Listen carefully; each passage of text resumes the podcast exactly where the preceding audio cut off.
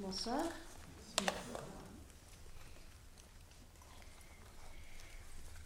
Alors on repart, on grimpe encore une fois dans nos cabanes, une, vraie ce soir.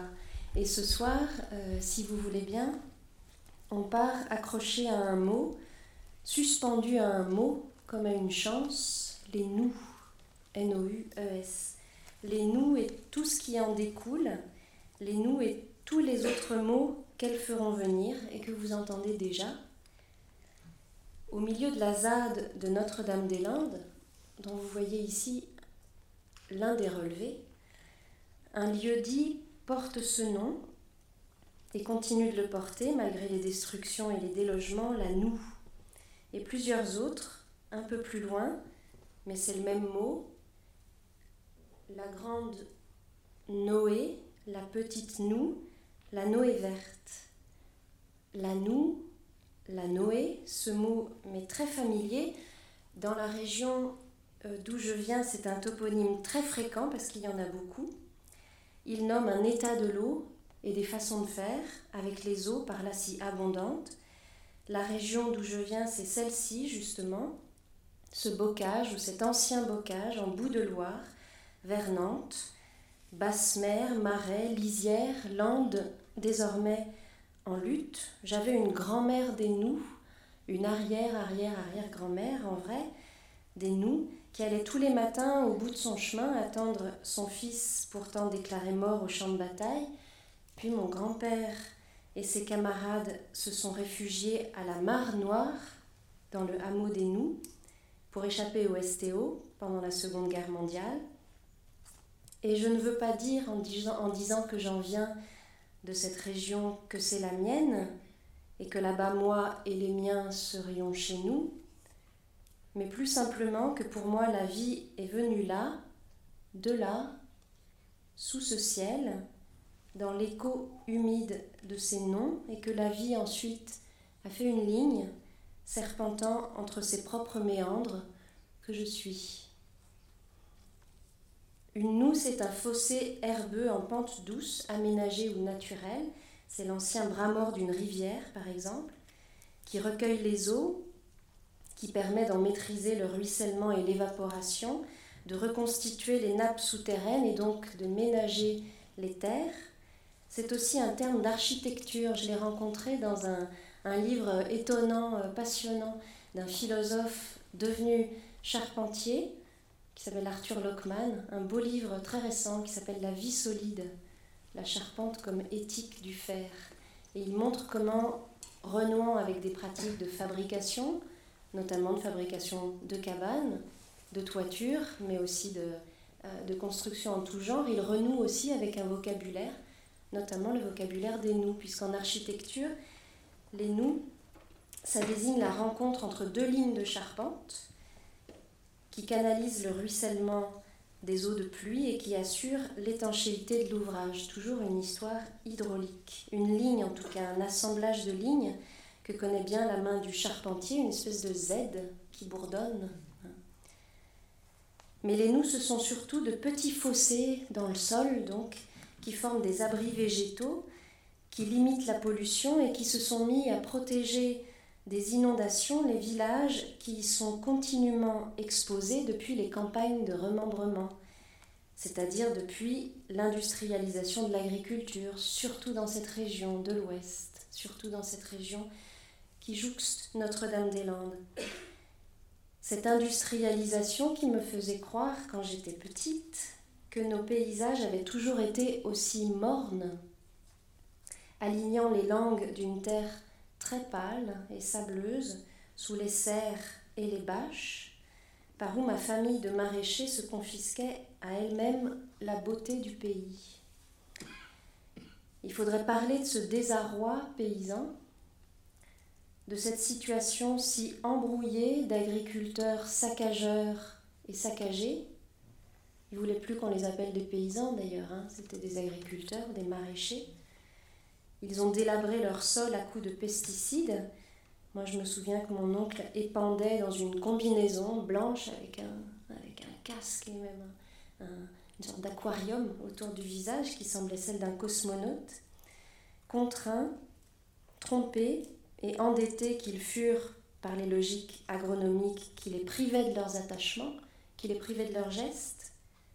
Et rien n'est simple ici, parce que s'ils s'y prenaient comme ça, c'est qu'on apprenait à faire comme ça au lycée agricole, et surtout qu'il fallait assumer pour tout le pays un besoin de production et de distribution, dans le souvenir pas si éloigné des privations de la guerre, et qui pouvaient en porter la charge avec fierté, eux qui aujourd'hui vieillis, euh, retraités, n'auront pas eu le temps ni par force l'idée de faire autrement, par conséquent de renouer avec leur savoir-faire et avec l'amour de la terre, que dans ces dévastations et malgré ces dévastations, ils continuaient d'éprouver si fort.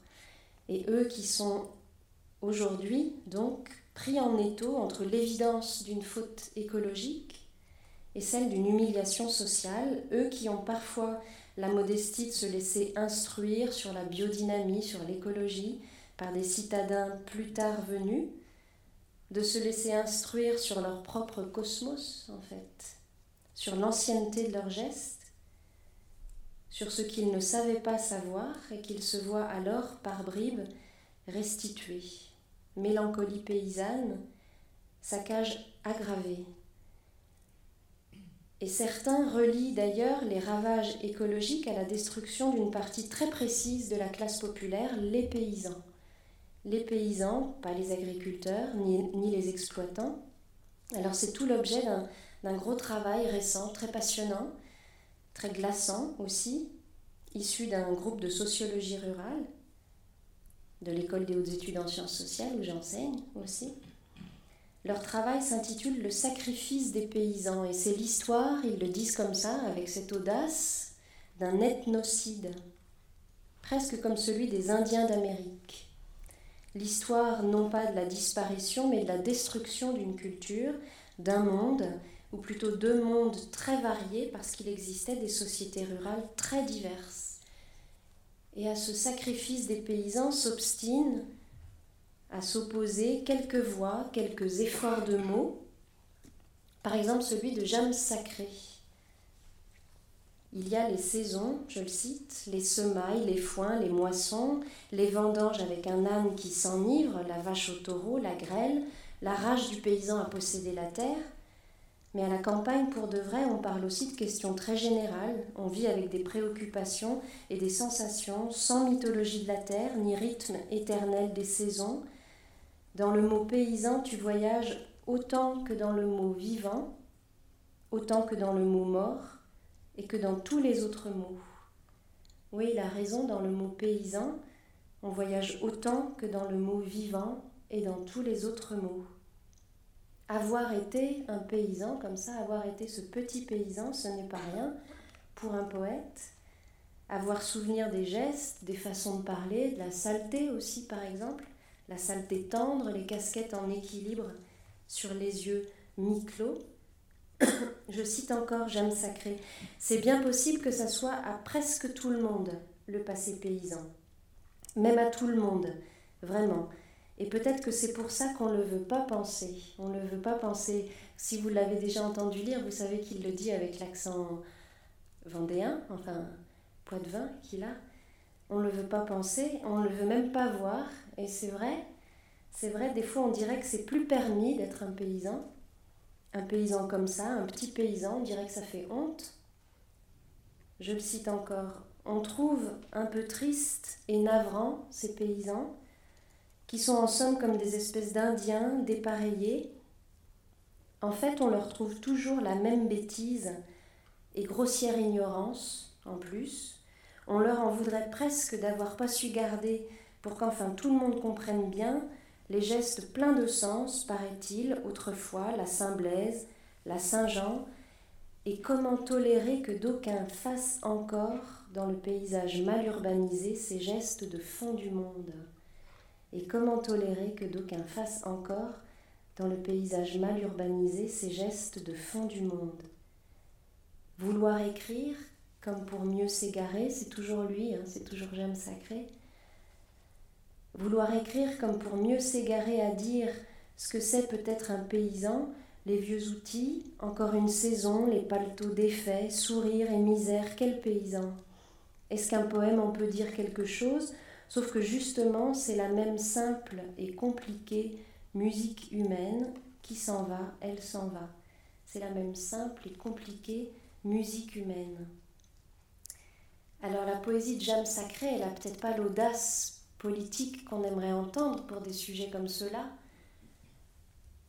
En tout cas, c'est une poésie qui atterrit, comme le réclame Latour, qui atterrit, c'est-à-dire qui se réattache vraiment au sol. C'est pas une poésie du terroir, c'est une poésie de l'atterrissage, justement, de l'attachement à ce nom paysan, aux formes de travail, aux paysages, aux sensations aussi, qui viennent avec lui, et qui sont en effet pour la plupart perdues. Et pourtant, vous le savez, le nom paysan, il revient, et il revient avec une force inattendue de contestation, il revient, il se politise, chez ceux qui veulent penser la, la domination propre au productivisme, qui veulent penser les destructions qu'elle produit, et parfois les possibilités d'y répliquer sur tous ces territoires en lutte et sur tous ceux que l'envie d'atterrir pourrait susciter. Alors il y a toute une science des nous, même s'il n'y a pas de code cartographique pour les identifier, une science qui se transporte aujourd'hui jusque dans les villes en technique d'hydraulique alternative pour qu'on puisse par exemple se passer des tuyaux et des canalisations enterrées. On fait, ou l'on voudrait bien faire, des nœuds au cœur des villes. On en retrouve la technique, on en retrouve là aussi le lexique, ça fait venir des mots. À Boston, des fossés plantés permettent désormais, dans certains petits coins de la ville, de stocker l'eau en plein quartier. Et sur ces traits de verdure qui viennent avec les nous, réapparaissent quelques insectes, quelques oiseaux. J'étais très contente que les oiseaux réapparaissent là tout à l'heure dans les, dans les vidéos de la Maison de la Poésie.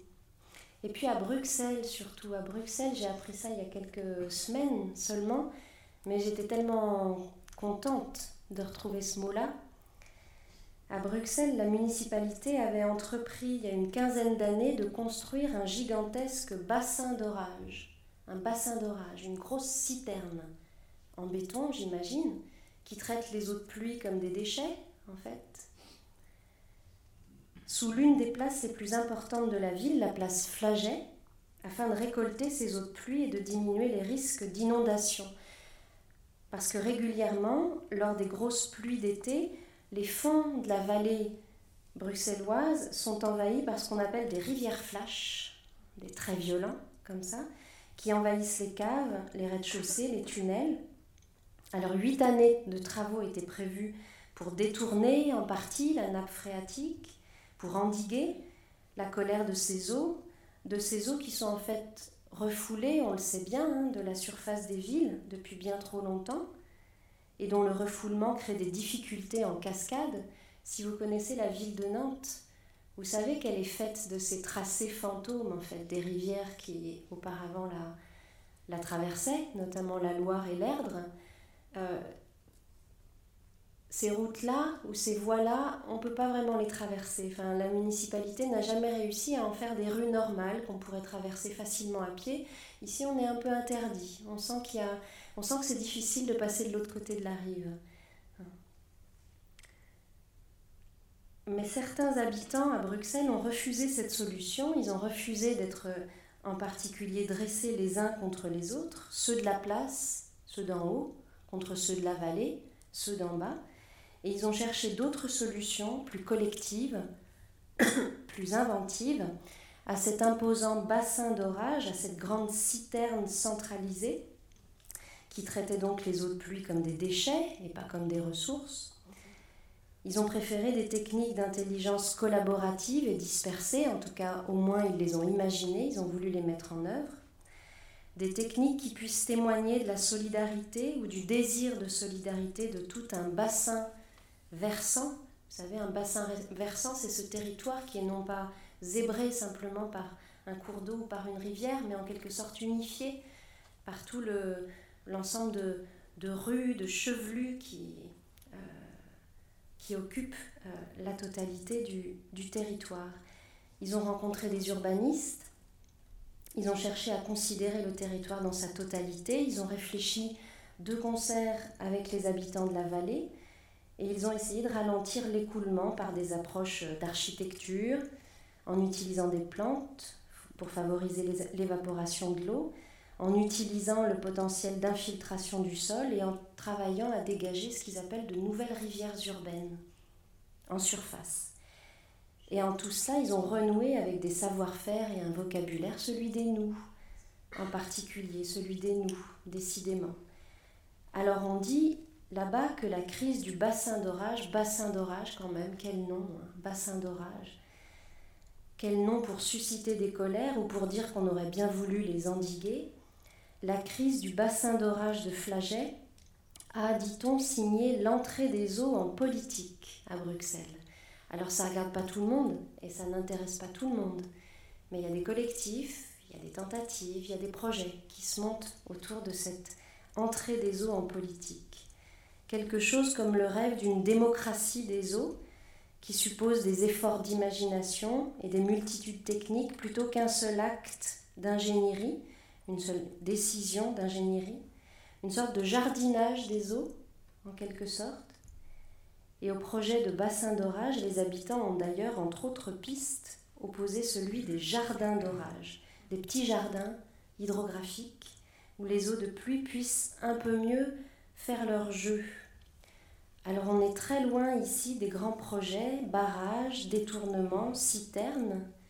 On suit plutôt une rivière dans sa piste, dans son idée à elle, dans sa personnalité aussi, puisque chaque cours d'eau a sa personnalité, c'est presque quelqu'un, dans ses dérives, dans son histoire comme dans un autre projet tout à fait beau et étonnant, un projet de renaturation cette fois, d'une rivière à Genève, l'Air, qui avait été canalisée et que la municipalité voulait rendre donc à la naturalité de son cours, projet de renaturation, un peu comme il y a des projets de désextinction, bizarrement.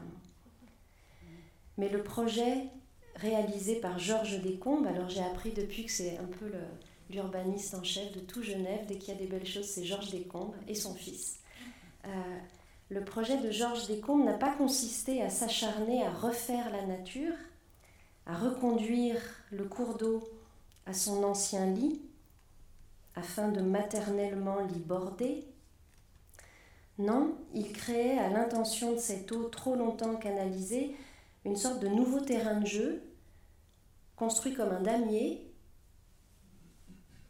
pas du tout naturant, des lignes de béton quadrillées qui gardaient le souvenir de la canalisation de la rivière, mais pour que désormais l'eau y choisisse son cours, s'y ébatte, y refasse ses lignes et ses débordements.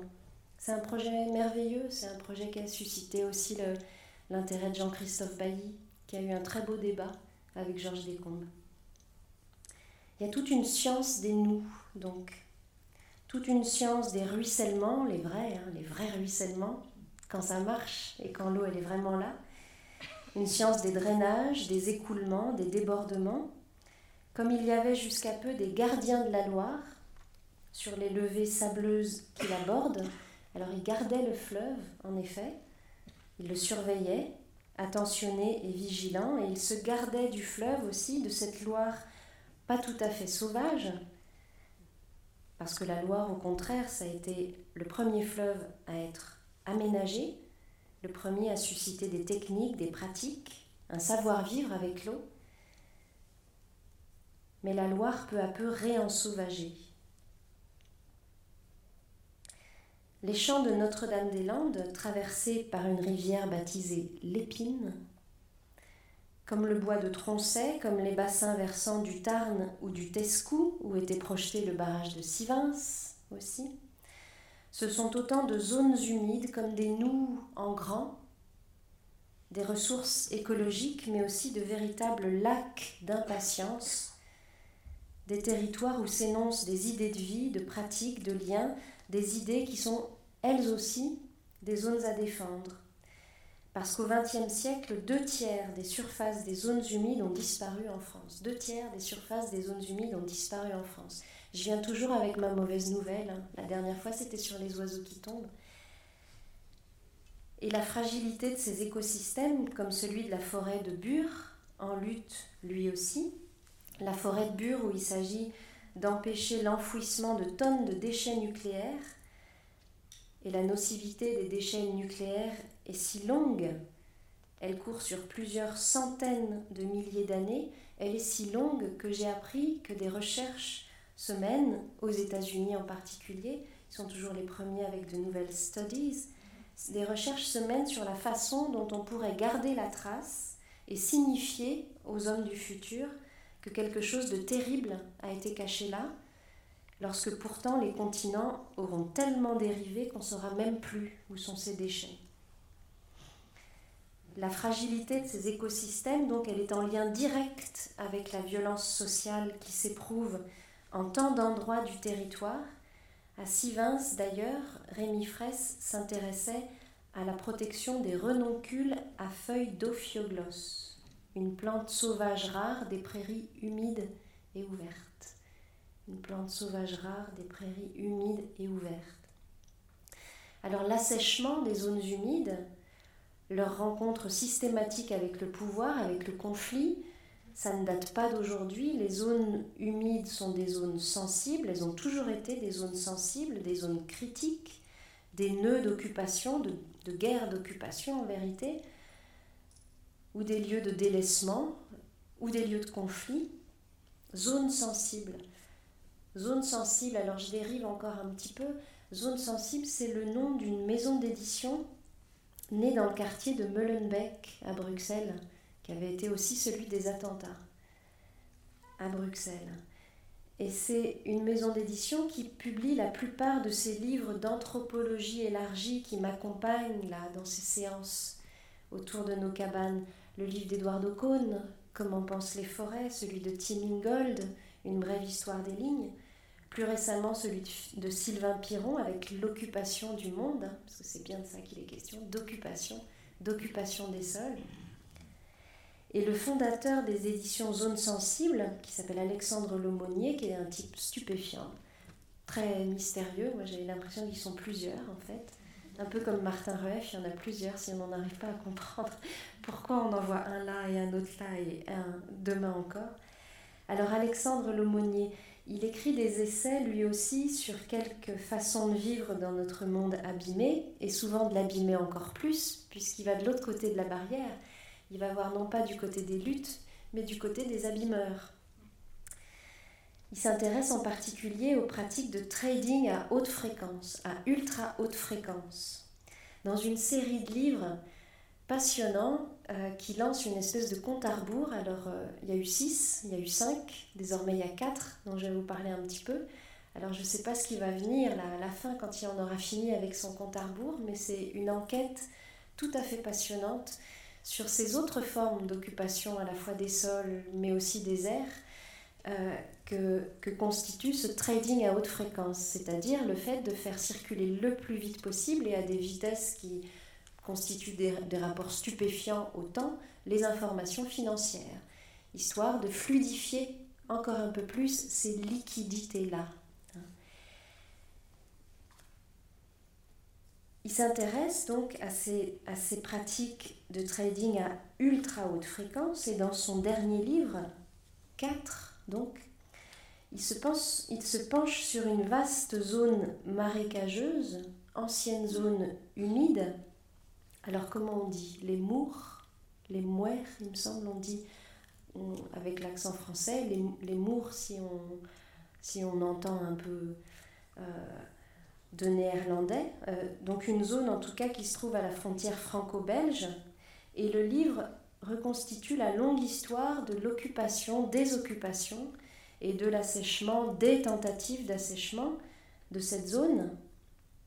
Et puis il révèle la reconversion stupéfiante de cette zone, une zone étale.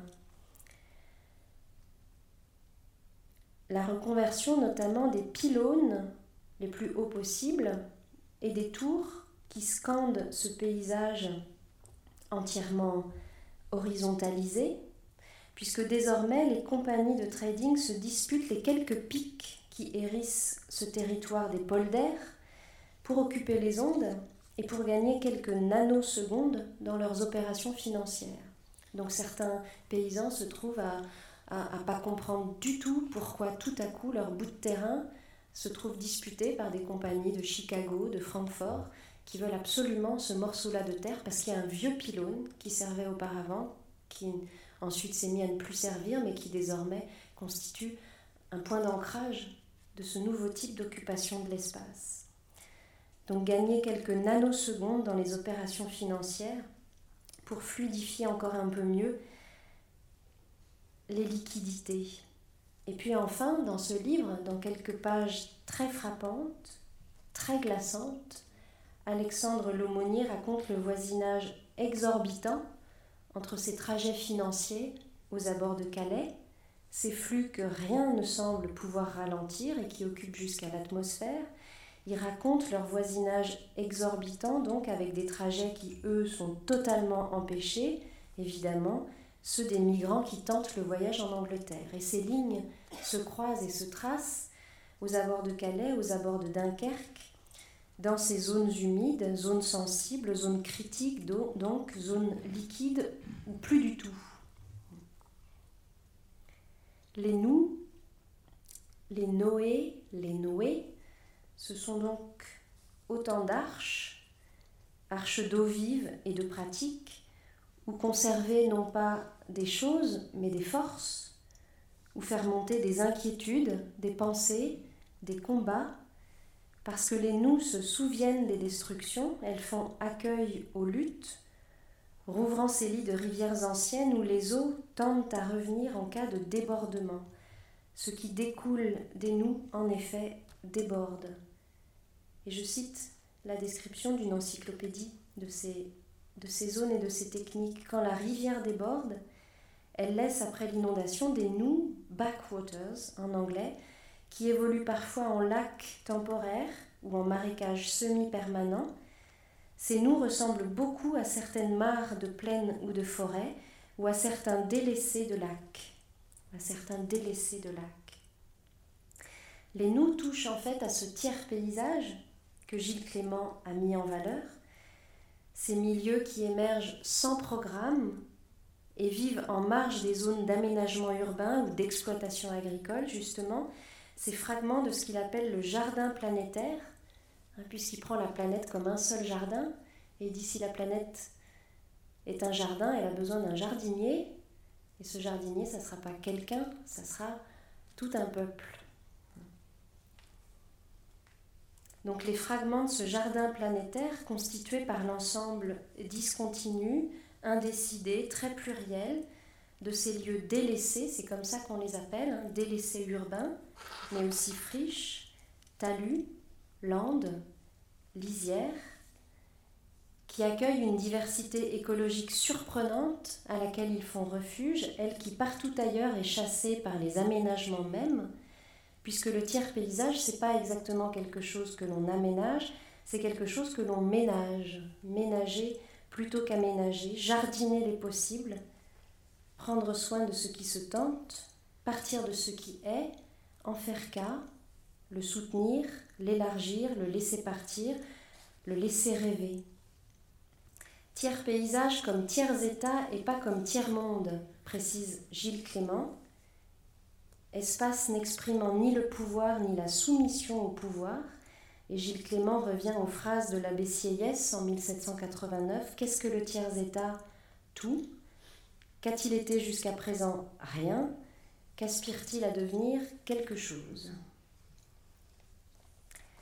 À Montreuil, juste à côté, le bus numéro 122 marque l'arrêt à la Noue Clos français la noue clos français.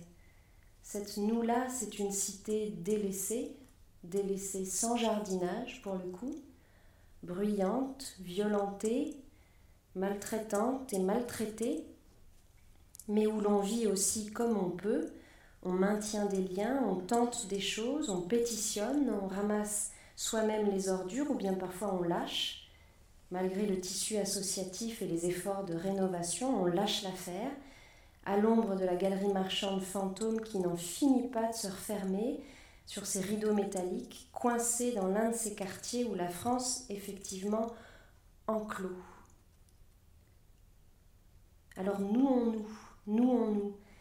Emmanuel Pagano, qui est l'auteur par ailleurs d'une très belle trilogie des rives, Lignes et fils, ou Lignes et fils notamment, Emmanuel Pagano qui pense et qui raconte toute une série de façons de faire avec l'eau, elle a donné ce titre à un recueil d'histoires où chaque séquence dit la forme précise d'une relation d'amour. Nouons-nous.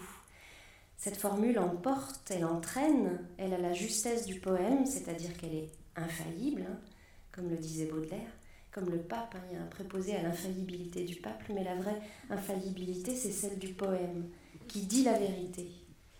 Nouons-nous, on reçoit le nous comme une sorte d'appel. Oui, faisons-le, nouons-nous. Le pronom devient une sorte de modalité du verbe que l'on conjuguerait de beaucoup de manières. Nouons, accomplissons des nous, nouons encore, imaginons d'autres façons d'être à plusieurs, de se lier, de se toucher, peut-être juste de se frôler. On entend que dans le mot nous, quelque chose se noue, doit se nouer, et pourra donc aussi bien se dénouer. On se dit que nous, c'est une affaire de lien, d'attachement, de mêlement, d'interdépendance, et donc aussi d'arrachement et de démêlement et de denouement et de dénouement, mais qu'en tout cas, ce n'est pas une question d'appartenance ou d'identification. C'est une question de lien. On devine que penser et éprouver le nous amoureux, puisqu'il est question de ça dans le livre d'Emmanuel Pagano, de ça et de rien d'autre, mais que penser et éprouver le nous amoureux n'est peut-être pas inutile à une pensée du commun, à la pensée de la vie commune, comme le dit Stéphane Bouquet, autrement dit que le nous deux d'amour, le nous deux encore de Michaud, pourrait si on l'écoute, s'élargir en collectif, s'infinir en politique. Et puis on se dit d'ailleurs qu'avec les nous, le pronom nous pourrait aussi se décliner au féminin pour nous, euh, les femmes, et pas seulement le 8 mars.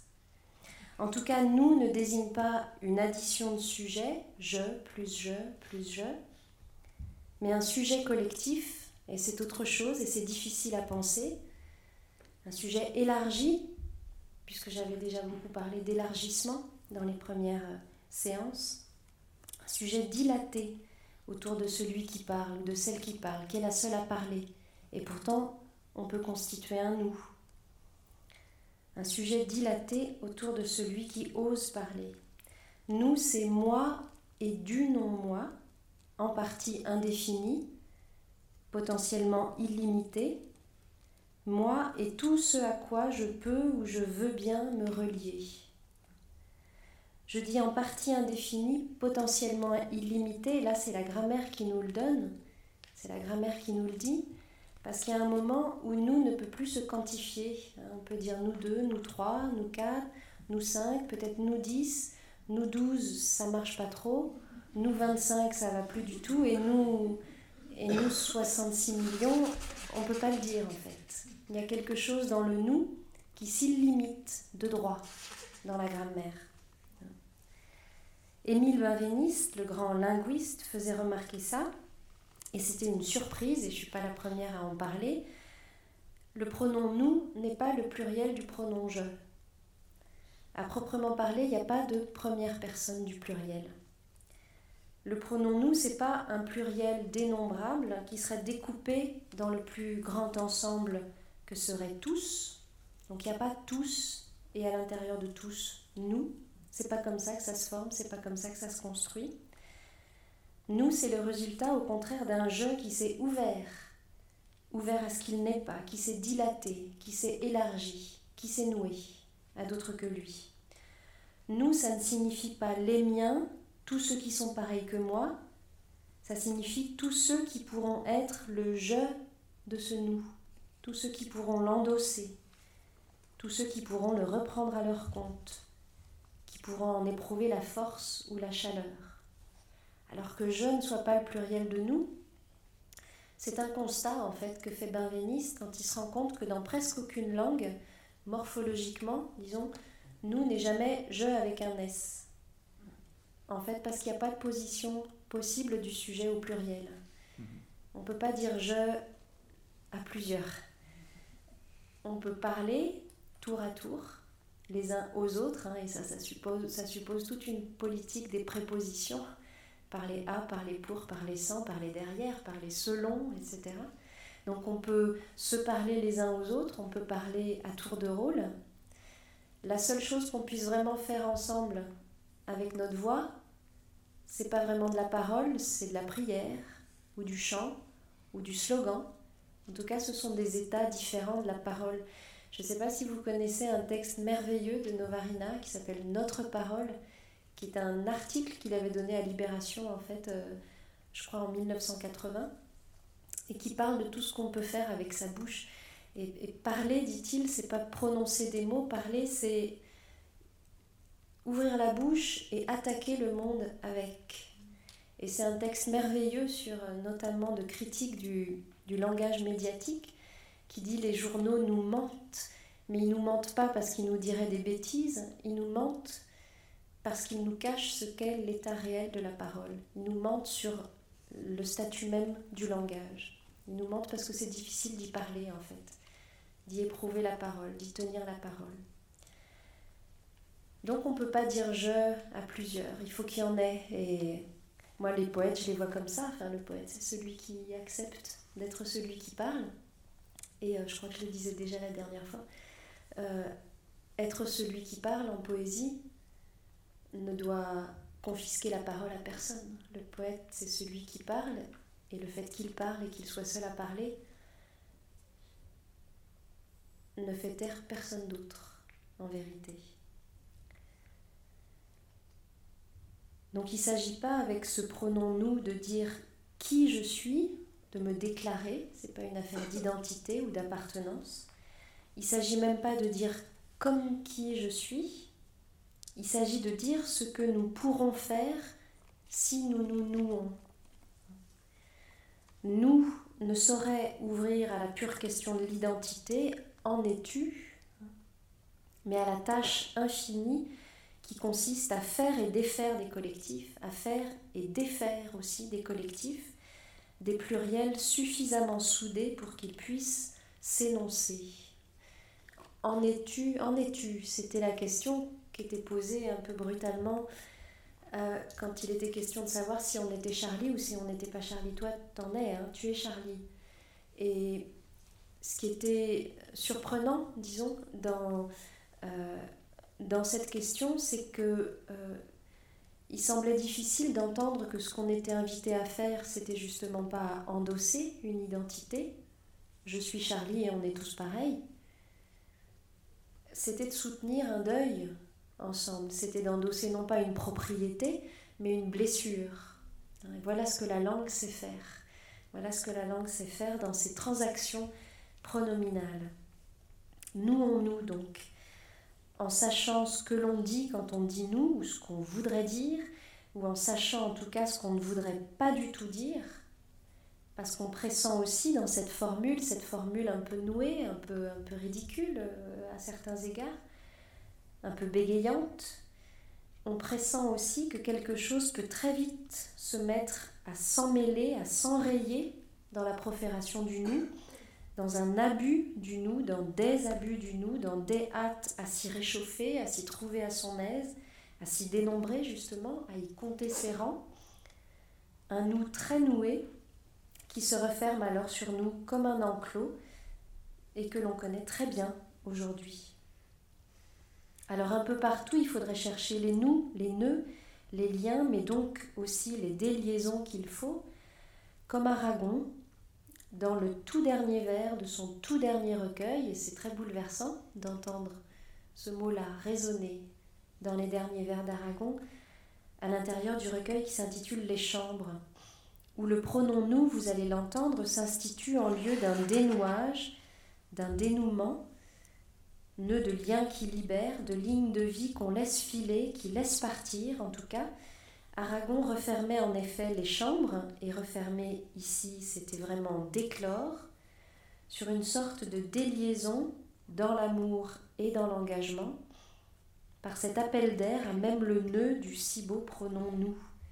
Je le cite Un soir si beau que je vais croire jusqu'au bout, dormir du sommeil de tes bras, dans le pays sans nom, sans éveil et sans rêve, le lieu de nous où toute chose se dénoue. Dans le pays sans nom, sans éveil et sans rêve, le lieu de nous où toute chose se dénoue. Alors il faut suivre la piste des nous, décidément. La ligne d'existence, d'espérance, de lutte aussi, évidemment, qu'elles ouvrent. Suivre leur piste, c'est-à-dire les suivre dans leur idée, dans leur pensée, encore une fois, pas exactement la pensée qu'elles ont, qu'elles auraient, ni même la pensée que l'on a d'elles, mais la pensée qu'elles sont, l'idée de vie, qu'en tant que telle, elles ouvrent. Puisqu'il s'agit de savoir entendre une certaine idée de la vie dans toute forme de vie, de sentir quelle formule d'existence elle libère, quelle ligne de pratique, d'expérience elle avance. Et il s'agit aussi de laisser rêver cette ligne alors vous vous souvenez sans doute du texte de Michaud à propos des dessins de Paul Klee, une ligne attend, une ligne espère, une ligne rêve. On n'avait jusque-là jamais laissé rêver une ligne. Avant Paul Klee, on n'avait jamais laissé rêver une ligne. Laisser rêver les nous, donc les laisser dire leur idée, leur idée de vie, ça serait les laisser dériver, s'élargir, se répandre. Depuis longtemps, écrivait Marx dans une lettre de 1843 à Arnold Ruge, depuis longtemps le monde porte en lui le rêve d'une chose dont il lui suffirait de prendre conscience pour la posséder réellement. Le monde porte en lui le rêve d'une chose, la révolution, pour Marx, hein, dont il lui suffirait de prendre conscience pour la posséder réellement. Le rêve d'une chose, il sogno di una cosa. C'est aussi devenu le titre d'un d'un roman de Pasolini consacré euh, aux classes populaires à Rome. Le rêve d'une chose, moi j'ai d'abord entendu cette formule un peu à contresens, j'ai cru qu'il s'agissait de parler du fait que les choses rêvent, nous rêvent, alors qu'il s'agit de parler de l'idée que l'on se fait d'une chose ou du rêve de cette chose et de projeter la possibilité de la révolution. Mais en fait, c'est pas exactement un contresens, puisque c'est de ça que parle Marx en fait. Des possibilités d'être autre dont le monde est déjà gros et qu'il faudrait les entendre et les connecter entre elles et les relier entre elles. Que le monde donc reconnaisse, hein, il lui suffirait de prendre conscience pour la posséder réellement, que le monde donc reconnaisse ce dont il formait l'idée depuis longtemps, depuis toujours, comme en rêve, lui qui rêve de devenir autre et qui en vérité l'est déjà, qu'il devienne fidèle à son rêve et à ce qui dans son rêve s'ébauche. Alors qu'est-ce qui dans son rêve s'ébauche? C'est la ferme disposition à vivre enfin autrement, parce que rien, décidément, ne nous oblige à vivre comme ça. Alors exercer la critique, sentir que le monde pourrait être différent, qu'il l'est déjà, lutter, autrement dit, c'est percevoir partout ces rêves des choses l'ouverture de ces possibles à même le monde. Il y a des gens qui savent le faire mieux que d'autres. Par exemple, Sébastien Thierry, du Pérou. Vous connaissez le Pérou, hein, ce collectif qui intervient dans les bidonvilles, dans les campements, dans les lisières, à l'intérieur de la ville aussi, évidemment, qui intervient auprès des sans-abri, des réfugiés, et qui regarde dans les campements et les bidonvilles ceux qui s'élèvent qui regarde dans le désastre ce qui ne relève pas du désastre, qui regarde dans la boue ce qui ne relève pas de la boue. Les gens de ce collectif, donc, les gens du Pérou, prennent soin des baraquements, des liens qui s'y ébauchent, ils prennent soin des soins, parce qu'il n'y a pas une seule tente ou une seule baraque qui ne porte pas la trace d'une main attentive, d'une tentative pour se refaire un séjour, et même s'y attacher.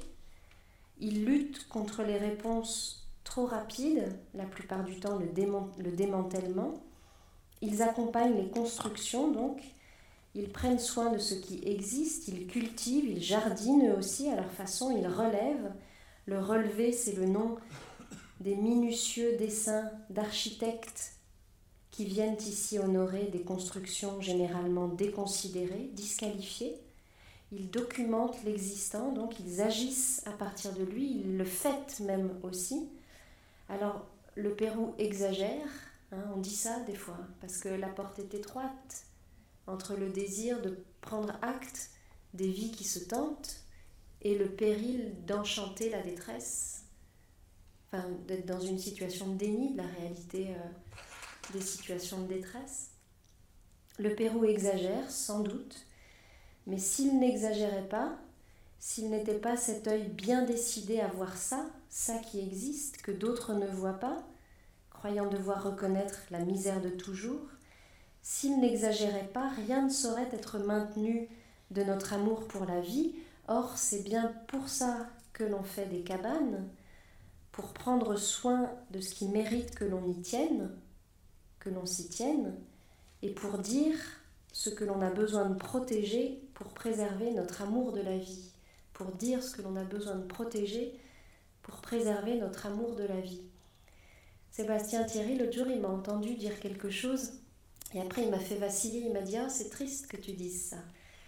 Parce que j'ai dit, comme ça, dans un, débat, enfin, sur une antenne, j'ai dit ah oui, il faudrait, il faudrait savoir résister au plaisir qu'on éprouve à des chaleurs en plein mois de février, parce que c'était la séquence euh, euh, printanière là, de notre mois de février.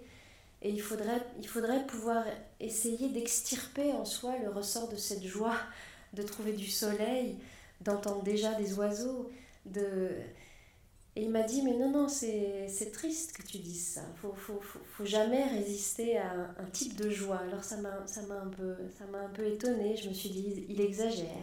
Et puis je me suis souvenue de ce que j'essayais de dire en trouvant qu'il exagère, mais qu'il nomme justement ce qu'on a besoin de protéger pour préserver notre amour de la vie. Percevoir partout le rêve des choses, donc. Percevoir par exemple dans une zone, une forêt, qui lutte pour son maintien, un peuple qui s'insurge. Alors là, je pense encore à un autre livre, hein. je déballe ma bibliothèque, vous avez compris, d'un... Tout à l'heure, je parlais d'un philosophe charpentier. Alors là, c'est un philosophe et bâtisseur en pierre sèche. Il s'appelle Jean-Baptiste Vidalou. Je ne le connais pas du tout. Je l'ai entendu une fois. C'est l'auteur d'un livre qui s'intitule Être forêt. Je l'ai entendu et ma surprise, ça a été d'entendre philosopher avec un accent qui m'est apparu comme l'accent du Béarn. Donc quelqu'un qui roule fortement les R, qui est jeune, hein, et beaucoup plus jeune que moi. Donc un jeune homme, philosophe, avec l'accent du Béarn. Et je trouvais, ça, je très très bien en fait, comme évidence d'élargissement. Et Jean-Baptiste Vidalou, donc, il a observé, il a soutenu aussi ceux qui se tentent aujourd'hui dans des espaces qui sont protégés par leur occupation même. Et il relevait l'unité d'une expérience, d'une tentative, celle qui consiste à habiter des territoires en lutte, ou plus précisément à lutter par le fait même de les habiter, d'y installer sans exploitation des pans entiers de sa vie, d'y installer en vérité sa vie entière, pendant certains morceaux de temps. Alors les militants de Notre-Dame-des-Landes, bien sûr, et de Bure, dont j'ai déjà parlé, mais aussi à l'échelle du globe, et c'est ce que fait venir la question de la forêt, les paysans du Guerrero au Mexique, les trappeurs du peuple cri du Canada, les pénants de Bornéo qui s'arment de sarbacane contre les, compagnies de plantation de palmiers à huile, et donc il appelle ça être forêt être forêt. Être forêt, ce n'est pas se prendre pour un arbre, c'est braver des pratiques dévastatrices, dévastatrices de sol, de vie, d'idées. C'est suivre la piste ou le rêve de cette chose, de cet événement vertical qui est une forêt, quelque chose qui, contre l'étrangeté en réalité du monde administré, est enfin là, ayant atterri. Alors il ne s'agit pas seulement de respecter la nature, il ne s'agit pas seulement de voir dans la forêt une réserve précieuse, mais d'y reconnaître une pensée, une idée. Je le cite, un certain alliage, une certaine composition tout à fait singulière de liens, d'êtres vivants, de magie, un peuple qui paraît, une défense qui s'organise, et donc par conséquent aussi un imaginaire qui s'intensifie, de nouvelles raisons d'aimer, hein, nous en nous, des lieux où il serait enfin possible de respirer, le rêve d'une chose, décidément. Alors ce rêve d'une chose, ce rêve des choses, cette écoute élargie, cette attention aux vies qui s'essayent, aux liens en cours de formation, je me dis donc que c'est ça qui s'abrite, mais aussi qui se prouve, qui tout ensemble s'abrite, se cache, se tente et se prouve dans les cabanes qui s'élèvent un peu partout sur les territoires, cabanes de toutes sortes, cabanes aimables ou pas du tout, cabanes volontaires ou cabanes entièrement subies, mais qui sont toutes reliées par cette affirmation qu'il s'agit de vivre dans un monde abîmé, et abîmé de toutes sortes de façons. Alors des cabanes pas ou pas seulement, j'espère, pour se retirer du monde, pour s'enclore, pour se faire une petite place, pour tourner le dos aux conditions et aux objets du monde présent, pas pour se faire une petite tanière dans des lieux supposés préservés et des temps d'un autre temps, en croyant renouer avec une innocence, une modestie, une architecture première, des fables d'enfance, des matériaux naïfs, l'ancienneté et la tendresse d'un geste solitaire qui n'inquiéterait pas du tout l'ordre social, mais des cabanes pour leur faire face autrement à ce monde-ci et à ce présent-là, avec leur saccage et leur rebut, mais aussi avec leur possibilité d'échapper, sans ignorer, et c'est là que le, fil est ténu, sans ignorer, sans jamais ignorer que c'est évidemment avec le pire du monde actuel, de ces refus de séjour, de ces expulsions, de ces débris, que c'est avec le pire du monde actuel que les cabanes souvent se font, et qu'elles sont simultanément construites par ce pire et par les gestes qui lui sont opposés, co-construites. Faire des cabanes, donc, sans forcément tenir à sa cabane, sans la rêver en dur, sans vouloir la patrimonialiser. Faire des cabanes pour élargir la zone à défendre, pour reprendre son souffle, parce que de la ZAD, c'est-à-dire de la vie à tenir en vie, il y en a un peu partout sur nos territoires. Et puis donc une dernière chose que vous savez déjà peut-être, si vous avez lu ce petit livre-là, qui m'accompagne, que j'accompagne, de séance en séance, sous la boîte aux lettres rouge vif de l'une des nous de Notre-Dame-des-Landes, quelqu'un a ajouté deux mots, non plus. La nous non plus. La nous non plus. C'est devenu son nom. Et c'est le relevé de la nous non plus que vous voyez là derrière moi, magnifique, dessiné par les étudiants de Christophe Laurence, architecte, écologue, par ses étudiants à Vitry donc, qui ont fait des tas de relevés de ces cabanes, pour la plupart détruites désormais, dans un livre très beau qui s'appelle Dans le souvenir de Pavés et Notre-Dame-des-Landes ou le métier de vivre. Ou le métier de vivre. Alors des relevés justement pas pour faire de ces cabanes un patrimoine auquel il n'aurait pas fallu toucher, D'ailleurs, elle n'existe plus. Mais pour se souvenir des destructions, c'est-à-dire se souvenir des constructions, de ce que l'on aura construit, et par conséquent faire entendre que l'on saura à nouveau construire. Alors on l'a devant nous ce soir, là nous non plus, mais la cabane n'existe plus, et honte évidemment à ceux qui ont détruit cette preuve d'une vie autre, faite d'une tendresse élargie pour le sol et d'une scène pronominale en forme de projectile, nous non plus. Alors dans ce petit livre, moi, que j'étire à chaque séance, que j'emmène en promenade en quelque sorte, hein, comme les lignes de Tim Ingold ou comme les lignes de Paul Klee, il disait qu'il emmenait ces lignes en promenade. Moi, j'ai avancé derrière ce nom la nous. Grâce à la nous non plus. C'est toujours comme ça, en fait, un essai. ça s'écrit en s'agrippant à un mot ou à un objet ou à une image ou à une citation ou à une phrase, comme on s'agripperait à une liane en essayant de le pousser aussi, de le tirer un peu plus loin, en le laissant filer, rêver décidément, en l'exagérant aussi. Walter Benjamin le disait à sa manière, avec un autre euh, registre métaphorique, il disait un essai, ça avance derrière l'image que ça s'est donné comme un bateau derrière sa voile, protégé, conduit, dérivant. Un essai avance derrière l'image qu'il s'est donnée comme un bateau derrière sa voile. Moi, je me suis suspendue à ce mot vraiment comme à ma chance. La chance de laisser revenir mon vieux pays, mon vieux pays tout neuf, mon vieux pays tout étonné par ce dont il se voit aujourd'hui capable. J'en ai fini